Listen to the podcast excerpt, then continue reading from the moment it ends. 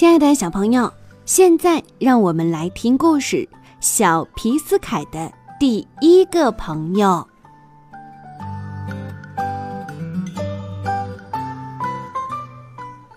在一个晴朗的日子里，皮斯凯到镇上去。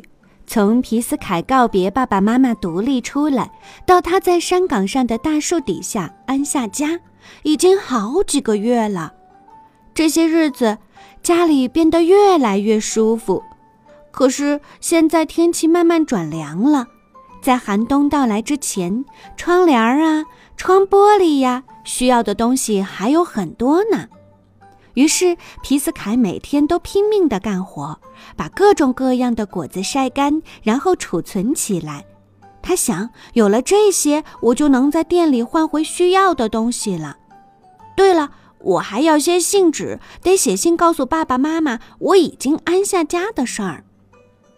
路上，一位大叔指着卡茨大伯的店，对皮斯凯说：“这可是镇上最好的了。”卡茨大伯拿起皮斯凯的干果看过来看过去，然后带着歉意说：“呃，晒得不错嘛，这么好的东西我是可以收下的。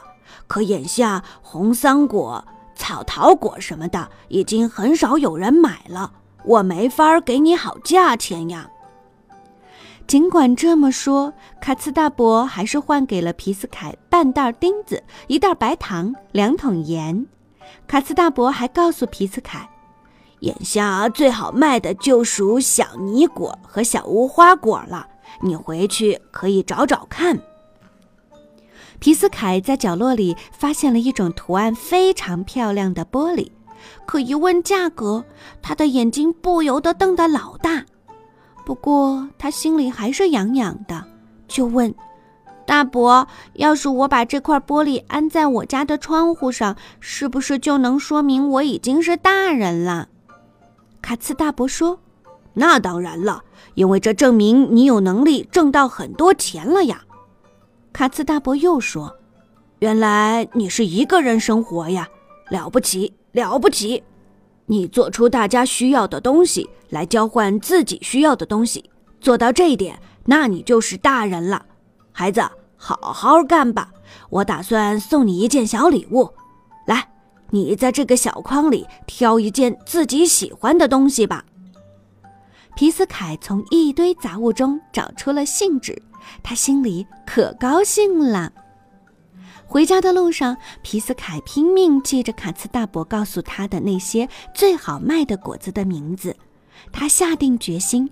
今年一定要把那块彩色玻璃装到我家的窗户上，这样我就可以透过玻璃望着被染得花花绿绿的景色过冬了。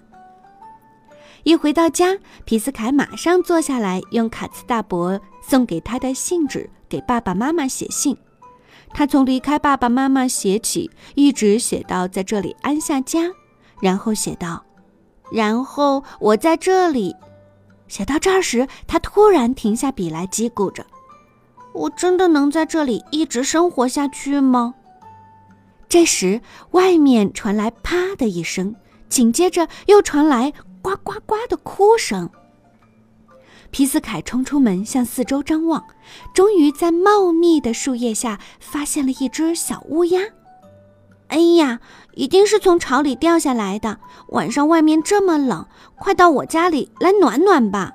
皮斯凯说：“妈妈曾经告诉皮斯凯，乌鸦是我们的敌人，千万不要理睬它。可是不知道为什么，皮斯凯这会儿却非常开心。他想，他可是我的第一位客人呀。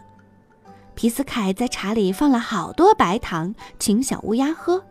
咕嘟咕嘟咕嘟。”他一口气全喝完了。这天晚上，小乌鸦盖着皮斯凯的被子，睡得可香了。第二天，皮斯凯背着小乌鸦开始哼哧哼哧往树上爬，一边爬还一边安慰小乌鸦：“别怕，我一定会把你送回家的。”小乌鸦是个调皮鬼，不停地这儿摸摸那儿看看。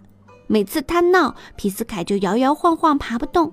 可是他嘴上还一个劲儿地咕哝着：“没问题，我其实是个大力士呢。”皮斯凯总算爬上了乌鸦窝，那里有四个小家伙，看到皮斯凯，他们一起呱呱大叫，好像在说：“不好啦，来了一个怪物！”就在这时，一阵震耳的嚎叫伴随着呼呼的扇动翅膀的声音扑了过来。皮斯凯吓得扭头就逃，一不小心被乌鸦藏在巢里的钥匙架绊了一跤，扑通栽了下来。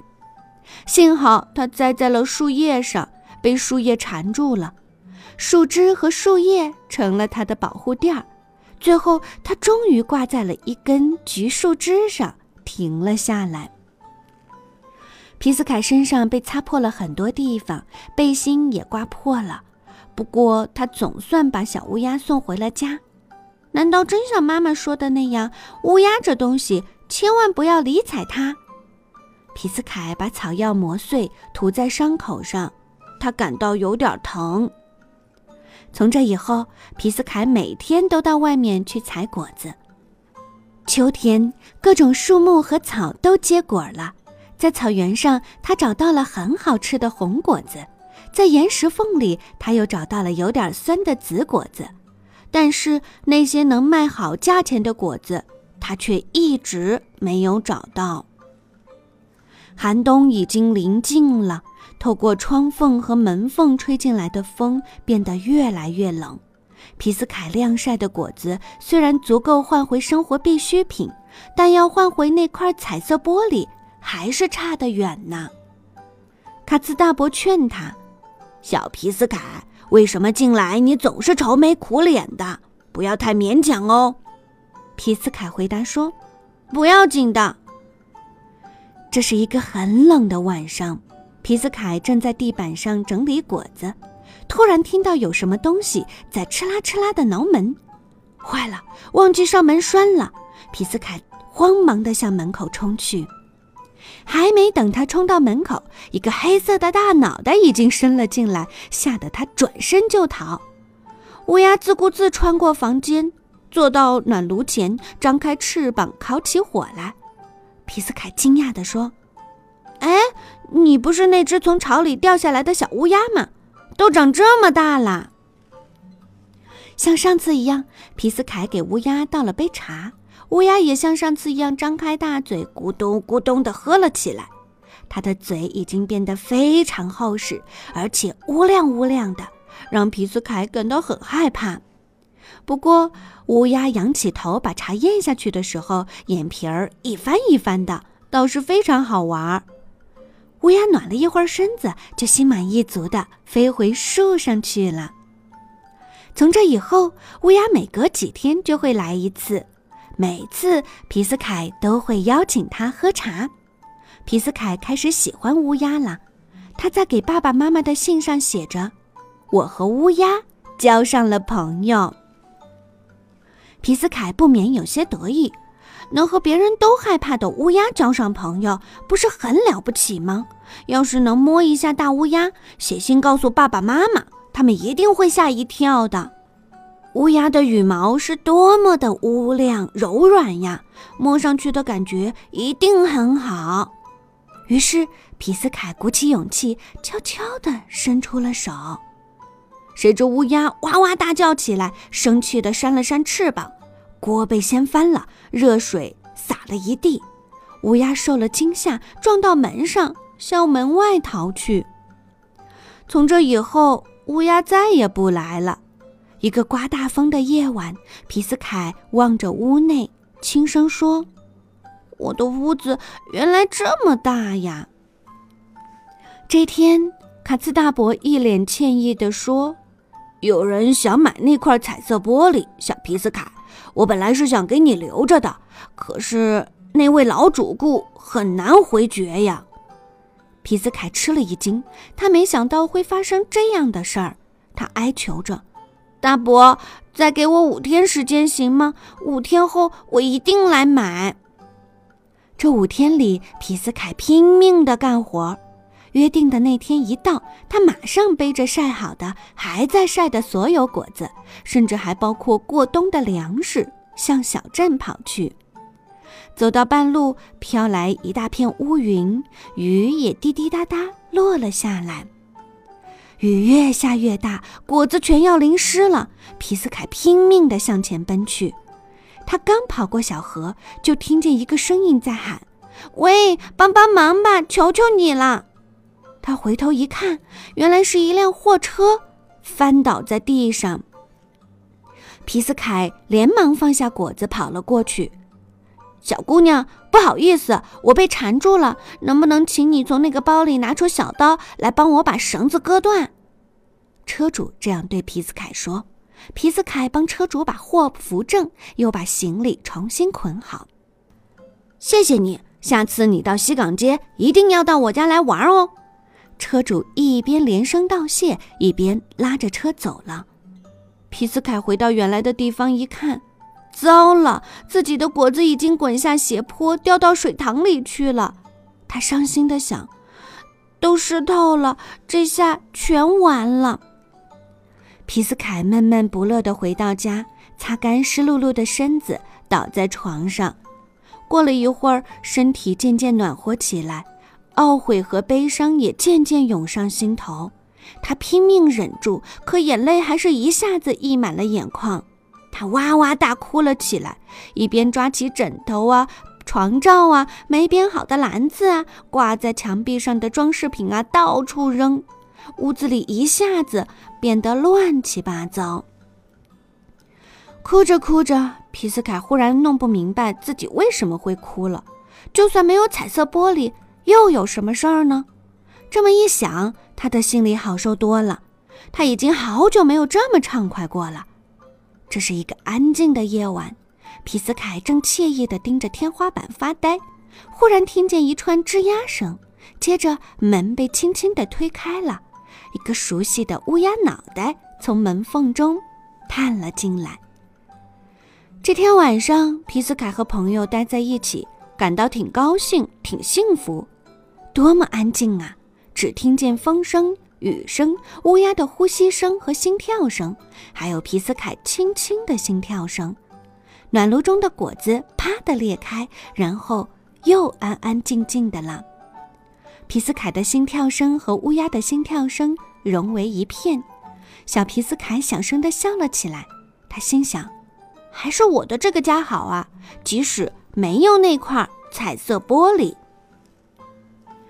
雨终于停了，皮斯凯依依不舍地目送乌鸦离去。乌鸦穿过树丛时，发出啪嚓嚓、扑哧哧、哗啦啦的声音，逗得皮斯凯笑出声来。这时，好像对他表示不满似的，一个小东西“咚”的掉了下来。皮斯凯吓了一跳，捡起一看，哟，是一个果子，好像妈妈用这种果子做过蛋糕嘛。他小心地把果子拿回了家。